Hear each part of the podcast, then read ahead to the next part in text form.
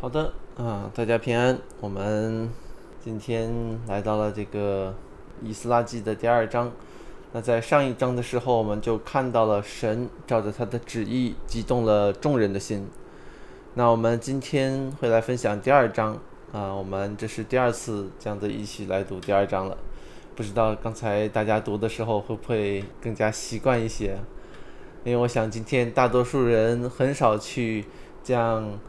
逐字逐节的去读这样一长串的一个名字，可能大多数人在读这段的时候，很可能只是跳过去不读了，或者是啊大概的略过扫过一下子，不会特别在意里面的内容，因为可能觉得没有什么太大的意义。但是就是这样，在我们许多人眼中没有意义的一大长串的名字，却是被记录在了圣经当中。神如此的启示圣经的作者，将这些名录写下来，保留在圣经的正典当中。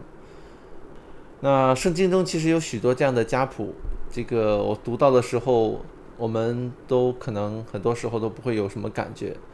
但是有一次，我就听过有人这样的分享这种情况，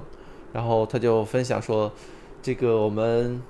读这样的家谱啊或者名录的时候没有感觉啊。肯定是因为觉得读是读的不是自己的家谱，跟自己没有关系，里面没有找不到跟自己有关的名字。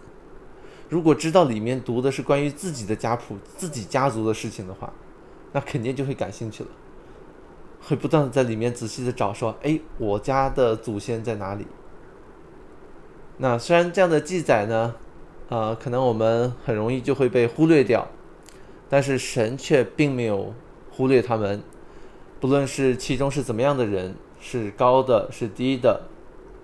神都没有忽视，神将他们一一的记录了下来。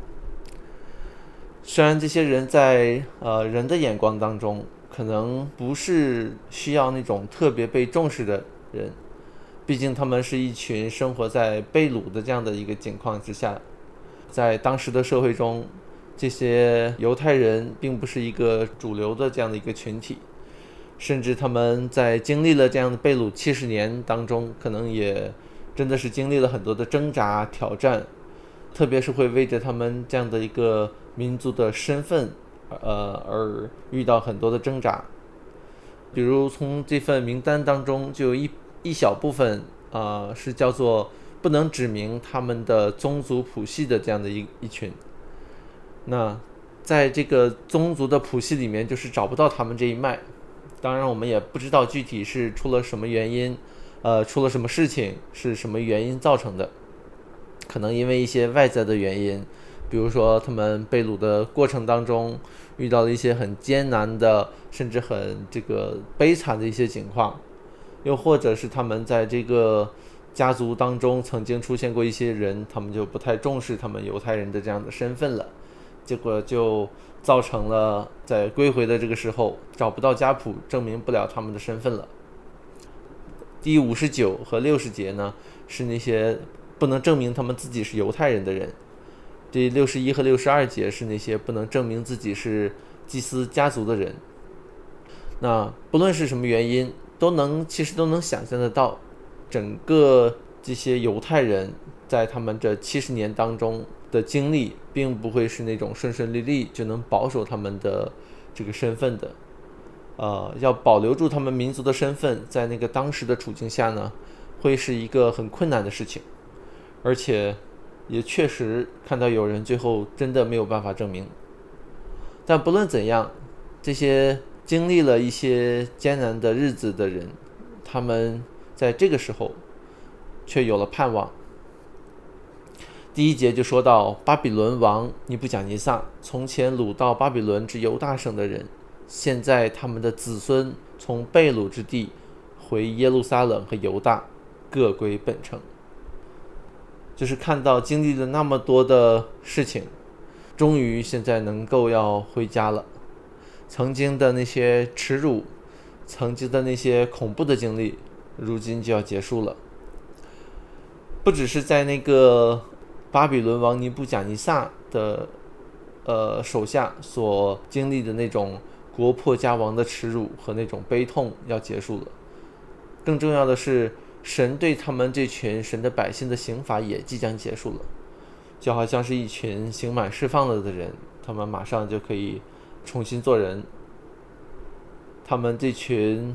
就是他们的子孙，马上就能够各归本城了。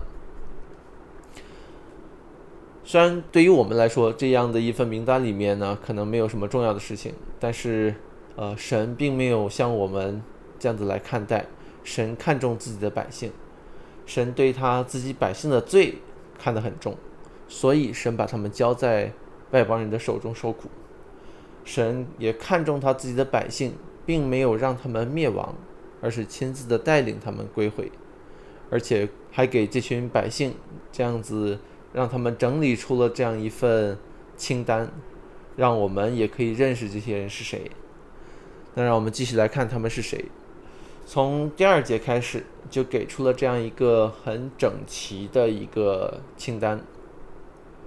我们在这样的一个记载中可以看到这些名字的编排也很有条理，就跟我们今天许多的时候这样的分类很像。那前面第二节就说到。他们是同着所罗巴伯、耶稣亚、尼西米、希莱亚、利亚、莫迪改、毕山、米斯巴、以戈亚瓦、利红、巴拿回来的。那第二节这边呢，列出的是啊，其中的这些首领，有这个所罗巴伯、耶稣亚。那这两个人呢，啊，其中所罗巴伯是大卫的后裔。甚至这个所罗巴伯出现在主耶稣的家谱里面，而且是那个马太福音当中那个王的一脉的那个家谱。然后这个耶耶稣亚是啊大祭司的后代，他也是大祭司。呃，其他的人我们其实不太清楚他们是怎么样的，虽然可能当中有一些熟悉的名字，比如说尼西米啊，但是这个尼西米却不是那个尼西米记的那个尼西米。然后莫迪改也不是以斯帖记那个莫迪改，但是不论怎样，这群领袖当中，我们看到了有可以代表王的人，也有这个代表大祭司的人，那祭司、君王都有了。这群犹太人虽然从当时的社会来看，他们可能地位不是很高，啊，其中虽然有一些可能有一些人有一些财产，啊，因为在最后的时候，我们也确实有看到。他们有一定的能力为神的殿甘心献上礼物，但是大多数人在当时的波斯帝国中，应该只是一群啊，算是二等公民一样的身份的人，甚至可能还有一些是呃，如同奴隶一样的这样的人。但是在神的眼中，这些却是神所拣选的百姓，也有神自己所设立、所兴起的领袖带着他们，他们都是神的百姓。那接下来呢，就记录着这群神的百姓。从第三到第二十节呢，是按照这个家族来分的。那我在这个预备，然后就在读这段经文的时候啊，就很有感觉，因为前段时间在预备注册我们的教会的时候，政府网站上在那边也让我填这个名单了，然后也是会填这个这个主要的这些。成员有哪些？然后啊，要还特别要注明这个这个执委会的成员是哪些。所以读到这一章的时候，感觉就好像当时我在那个填填表格那个感觉，就是这份名单就好像是当时的一个一份教会的一个名册或者是通讯录，就把神的家中的人一一的列下来记录下来，然后有不同的分类这样的记录。记得以前关牧师在整理教会通讯录的时候，也是按照家庭来分，这样子把这个一个家一个家整理好。那这一章里面也是那样子，按照家族来分，或者可能用这个华人熟悉的说法，就等于是按照他们的姓，啊，按照他们这个姓氏来分，就好像百家姓一样，赵钱孙李周吴郑王一家一家的这么排出来。啊，当然没有百家，可能只有十几家的姓。那然后接下来呢？第二十一节开始，就是照着他们各自的来自的这个城啊，伯利恒的人啦，伯特利的人啦，耶利哥的人啦等等，就好像是照着他们的祖籍来归类。这个跟我们今天其实也很像。我们都是华人，然后其实大家会问的时候也会这样子来讲，特别是在这个新加坡、马来西亚这边的华人，那我们都是会记得自己的祖籍，潮州人啊、福建人啊什么的。那然后是接下来是按照这个职分来分，因为犹太人侍奉神的这个职分上也是照着这个宗族来来分的，祭司生的才是祭司，立位人生的就是立位人。那这段里面不但有，呃，这个，这个，呃，祭司和立位人，然后还有还有这些仆人们，就是有一群被称为呃尼提宁的人。那这个尼提宁是一个音译，那个，呃，它这个字的意思呢，就是付出或者献身的意思。呃，但是他们又不是那个立位人那种的，就是全然献给神的那个，又不一样。所以在许多的译本当中，就翻译成了叫做殿役，就是圣殿里的仆人。那除了这个圣殿里的仆人，我们还看到这些被称为所罗门的仆人的。那然后就把他们也一群一群的列出来，当然并没有把这整个的四万多人的名字记下来啊，还好没有记下来，要不然我们读的话更受不了了，四万多人。但是无论是什么样的人。无论是怎么样的这个分类，都把他们啊这样子记录下来了，记载下来了。那我们要怎么样来看待这样的一个群体？这些被记录下来的人，他们是怎么样的人？那首先我们会看到，他们是一群蒙恩的群体，因为他们即将经历呃这位信实的神他的恩典，经历神。那赦罪之恩，他们要亲自的看到神对他们的百姓的那个刑罚、惩罚已经过去了。神要照着他丰盛的怜悯，带领他的百姓回到那个应许之地。不是因为他们在被掳之地的生活比他们的祖先、他们的祖辈更加的敬虔，达到了神颁下来的律法对那个以色列百姓的要求了。他们在过去那被掳的七十年的生活当中，甚至他们连这种献祭的系统都已经没有了，没有办法守节期了，没有办法献祭了，没有办法照着摩西律法来生活、来敬拜。所以从律法的角度上来说，他们依然是罪人，他们呃没有任何的一个改变，甚至更差了，他们的性情没有变。但是神却在那日子满足的时候怜悯他的百姓，就像我们在上一章所分享的，神激动众人的心，神定义要如此成就他的旨意，因为神是信实的，是蛮有怜悯的，神的性情也没有变，因为我们的神是永不改变的，他是那位昔在、今在、永在的神，他今天。依然是那位有丰盛恩典、怜悯的神。我们今天也依然会遇到许多的挫折，可能不至于是被掳，呃，不至于像那样子被奴役到另外一个国家。但是我们今天依然会面对许多的挑战，我们的生活中会遇到许多的人和事，来挑战我们对待这个我们这个重生的身份。啊的一个态度，许多的事情发生会让我们心中产生挣扎，会想说，到底是要顺着自己的血气来回应呢，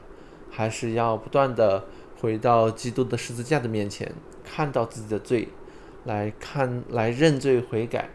来回应我们所遇到的这些事情。有的时候真的是会很挣扎，明明知道，呃，要说温柔的话。但常常还是很冲动的说错话，或者在这个面对别人的时候，甚至特别是面对基督徒的时候，可能就会对别人要求比较高，然后对自己的时候呢，就会要求比较松一些，觉得哎呀，那个基督徒怎么说话做事怎么这个样子呢？一点都没有基督徒的体统。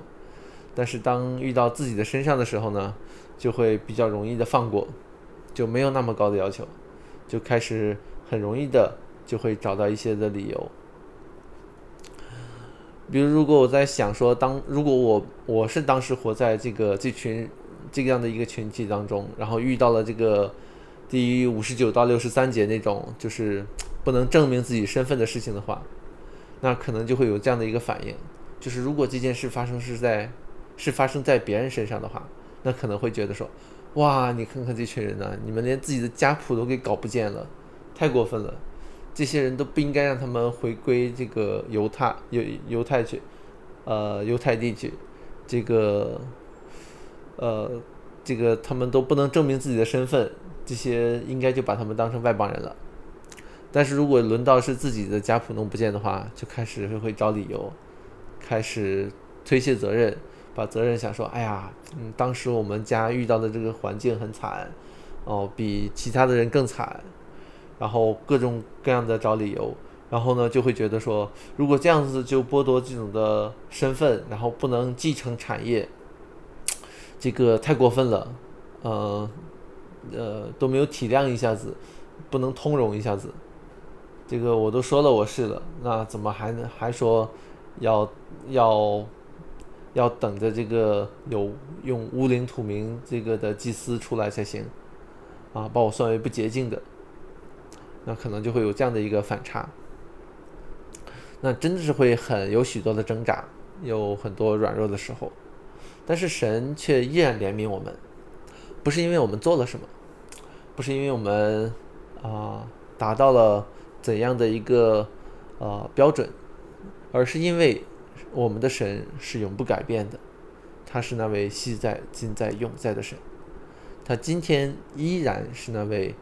有丰盛恩典怜悯的神，因为神的怜悯与恩典，呃，是那位真正是是那位在是在这位道成肉身的耶稣基督里最终彰显出来的。他不但要带领那些活在被掳之地的百姓要归回，他更是要让一切活在罪的辖制中的人回转归向神。神的怜悯就是他赦免了一切不义之人的罪，而且他的赦免之恩的成就是借着耶稣基督自己，他代替了我们所成就的，是神的儿子来到了这个世上，成为了人，他代替我们满足了律法的要求。神的恩典就是他用他自己的宝血，将我们这些罪人买赎了出来。他用自己的生命来赐给我们，让我们免受那永死的刑罚。这群归回的百姓呢，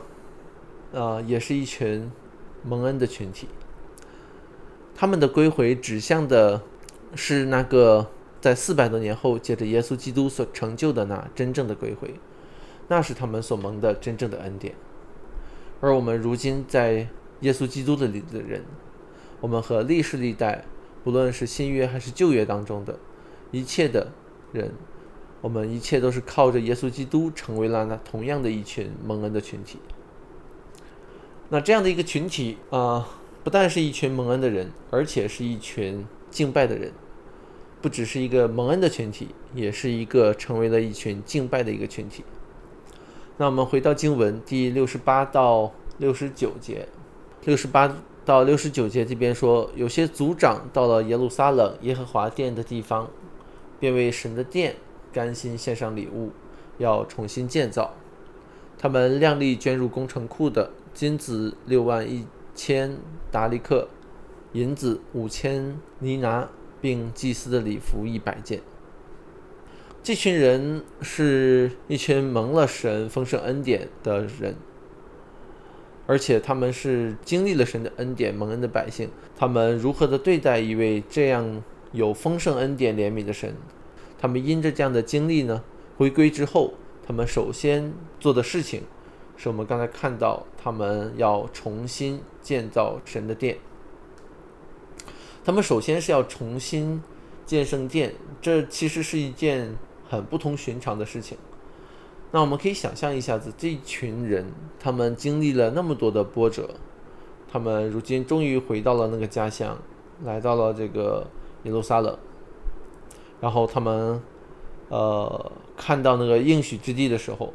他们可能本来是充满着那种的一个盼望，觉得说这个美好的生活就要来了。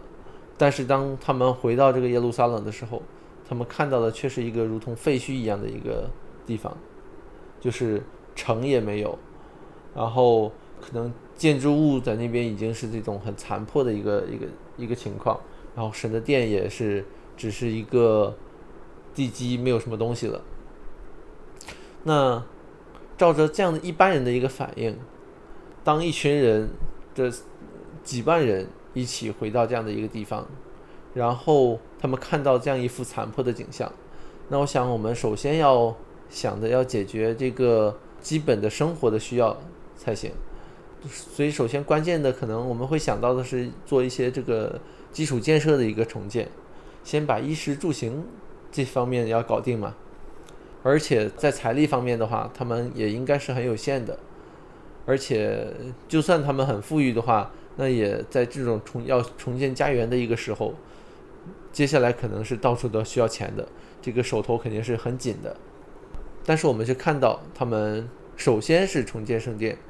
然后呢，而且还愿意甘心献上礼物。我们看到他们把重建圣殿。当成了归回的一个开始，他们这个归回的群体，不但是看到他们是蒙恩的群体，而且他们也有这样一个敬拜的心，要成为一个敬拜的群体。他们要为神的殿甘心献上礼物，不但是献上那个金银，我们看到那个里面还说的是献上的有祭司的礼服。那可能献上金银相对来说可能容易一些，因为毕竟只要舍得些钱财的话。那就好办，毕竟带在身上的，拿出来献上就好了。但是如果要献上祭司的礼服的话，那其实就能看出他们真的是很重视圣殿的重建，很重视这个敬拜。因为毕竟这祭司礼服还需要时间来预备，是需要花心思真的去做的。这个金银总是带在身上的，拿出来就拿出来了。但是如果礼服的话，你总得需要，呃，不管是提前。做好了还是要要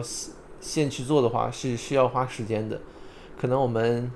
今天很多的时候，其实让呃这个呃教会里面让人这个出钱的话还容易一些，让人出力出时间的话就可能会更难一些。这个祭司的礼服就看出他们其实真的是把时间也献上，而且到了第七十节那里呢，在看这些归回的百姓的记录的方式的话。其实就发现之前这种的一个分类啊，呃，特别是到了那个后面，从这个祭司啊、立位人啊这样的整个的开始的话，就是会看出来这样的一个分法是带着那个以圣殿为核心的一个观念来来写的，就是在之前写出这个名单里面的话，其实就是有领袖，有会众。然后接着开始有这些服饰的这些人员，那种感觉，就是他们在列出来的时候，其实已经带出了以呃圣殿以敬拜为核心，祭司立位人就不用说了，他们都是在殿中要服侍的重要人员。然后里面还有这个歌唱的、守门的，就是像呃差不多相当于这个把诗班啦这些这个教会的这些服侍的人员啊、接待呀这样的一个。团队都给列出来，还有这个呃呃尼提宁啊，这些店里的仆人什么的，然后然后剩下就是这个以色列的百姓，那他们就是圣殿中敬拜的这些会众。虽然圣殿还没有开始重建，但是好像一切都已经准备就绪了，人有了，钱也有了，侍奉的人呃有了，敬拜的人也有了。一切都准备就绪了，一个敬拜的群体就要这样再次的出现在这个已经被摧毁了七十年的地方了。这个群体，他们蒙了神的怜悯，他们看到巴比伦突然的败亡，被另外兴起的一个帝国消灭，他们又看到波斯王如何的颁下这样的谕令。整个波斯的政策就这样的被神使用，成为了成就神应许的一个方式。这样的一个群体，他们经历了神的怜悯，他们也要成为一个敬拜的群体，来回应神的怜悯和慈爱。那求主啊，真的是帮助我们，借着今天这样的一个分享，让我们不是轻看这段经文。虽然这段经文对我们今天的人来说，其实读起来挺困难的，但是呢，求主借着这段经文，让我们更加看重我们这宝贵的身份。就是那在基督里的新身份，我们这蒙了神恩典的生命，是那个被圣灵重生的新的生命，让我们都能够更看重我们啊所领受的这神的怜悯和恩典。所以最后，我想用啊罗马书第十二章的第一节来做一个结束。那我想选用的是中文标准译本来读。因为这个版本是比在中文中比较贴近、更贴近原文的一个啊，《罗马书》第十二章一节说：“所以弟兄们，我借着神的各样怜悯，劝你们要把自己的身体献上，作为圣洁、蒙神喜悦的活祭，这是你们理所当然的侍奉。愿神赐福我们每一个人。”让我们在我们今天的生活中，我们不断的看到我们蒙了神怎样的怜悯，我们也将自己献上，成为那圣洁的蒙神喜悦的活祭。我们所活出来的，就是我们在灵里的这样的一个侍奉。好，我今天的分享就到这里。